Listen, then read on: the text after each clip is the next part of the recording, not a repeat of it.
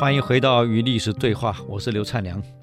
刚刚讲到韩信呢，心情不好，苦酒满杯啊哈，借酒消愁，找了三十几个兵喝酒，还说干嘛留下来？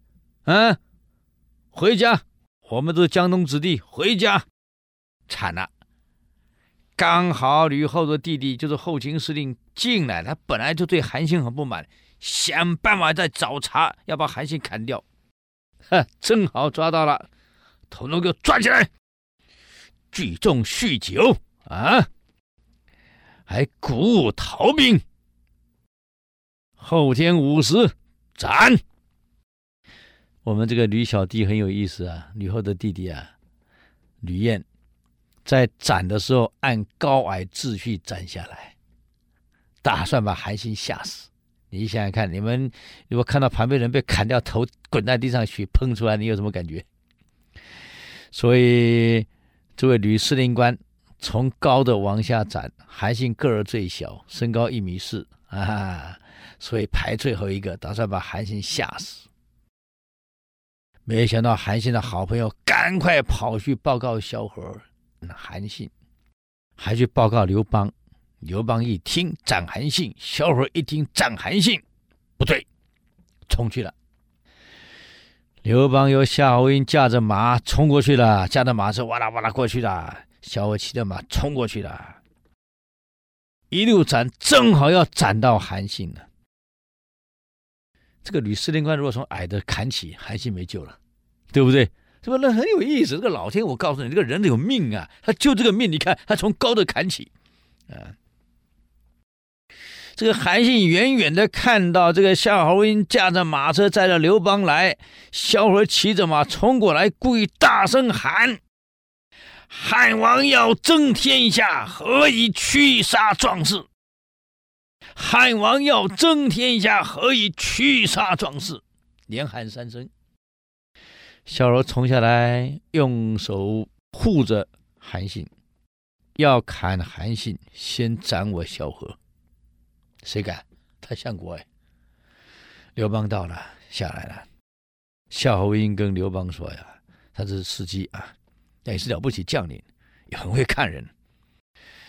韩信这个家伙相貌堂堂，个儿小啊，矮子矮，一肚子怪，这才是真正的军事人才。”刘邦说：“我早知道了。”啊，后来刘邦讲话了：“好了，刚刚你们都听到了。”韩信说是驱斩的，既然是驱斩的，表示是误会啊，是误解，是被陷害，是没罪的。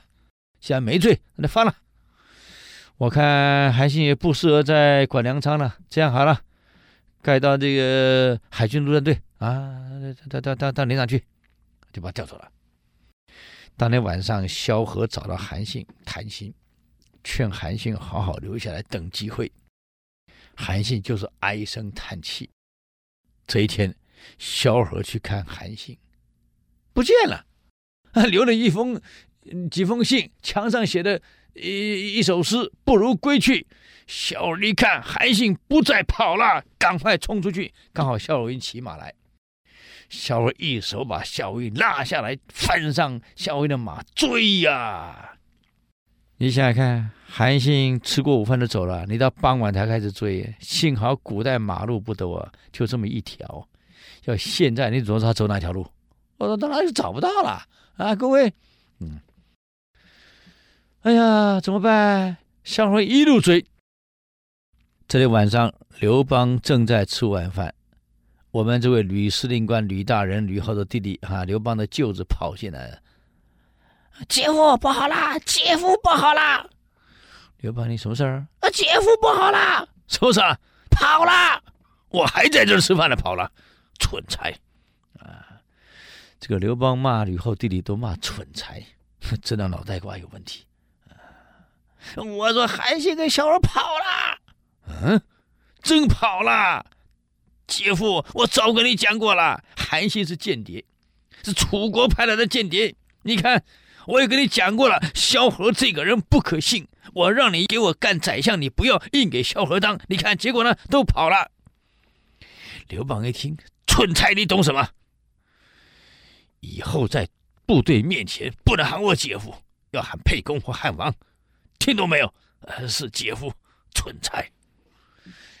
刘邦大衣一披，冲到城楼去了，站在城楼上望着夜外呀、天都黑了，深秋了。这个韩信跑啊跑啊，深秋了嘛，碰到个河，没想到深秋应该水位会降，反而涨了，可能遇到秋雨吧。很冷哎，各位，深秋啊，台湾的深秋没感觉呀，啊，可大陆北方深秋可是冷啊。韩信因为冷，就劈了一些柴啊，烧了火，再取暖。哎，心情不好，把张良送的笛子拿出来吹，心书瞎郎哉。嗯，这是韩信的主题曲，天天吹这首歌，心事谁人知？跟萧何追啊追啊追啊，哎，听到有人在吹笛子，心事谁人知？这不是韩信吗？啊，这唱的主题曲呀，就一路就冲，这个冲过来，追到连鞋子都追掉了，他忘了这里没鞋子。一看到韩信在取暖，赶快冲下来，去过去了。韩壮士，韩信一看到是相国，赶快作揖：“哎，坐坐坐。”韩壮士，跟我回去，跟我回去。哎，谢谢你，相邦，我知道你照顾我，我不回去。我来了这么许多日子了，没有被重用。我觉得我在浪费我的青春跟生命。既然这样，不如归去。哎，你跟我走没关系。哎，乖了，你怎么这个笛子？这笛子我好熟啊，好像是汉王给张良的。没错，就是汉王给张良的。我看看，一看，果然没错。你遇过张良了？没错，我遇到张良了。不但这样，张良还给了我一封信。什么信？我看看。一看，我要要命的 recommendation 推荐函。韩壮士，你既然有张良的推荐函，为什么不拿给汉王呀？韩信说：“哎，萧大人，我觉得我们年轻人应该靠实力，而不能靠裙带关系去当官，所以我才没拿出来。我想用我的实力证明我这个人。”所以我没拿出来，我不想靠关系。萧何一听，小伙子，你太年轻了，你真不懂事儿。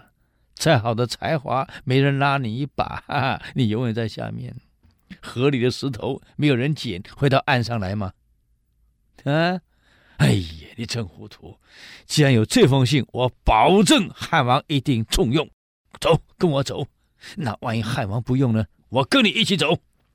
好，就这样。小何带着韩信回去了。这回去后发生什么事儿呢？那么我们今天呢，就谈到这个地方。与历史对话，我们下周再见。谢谢你们。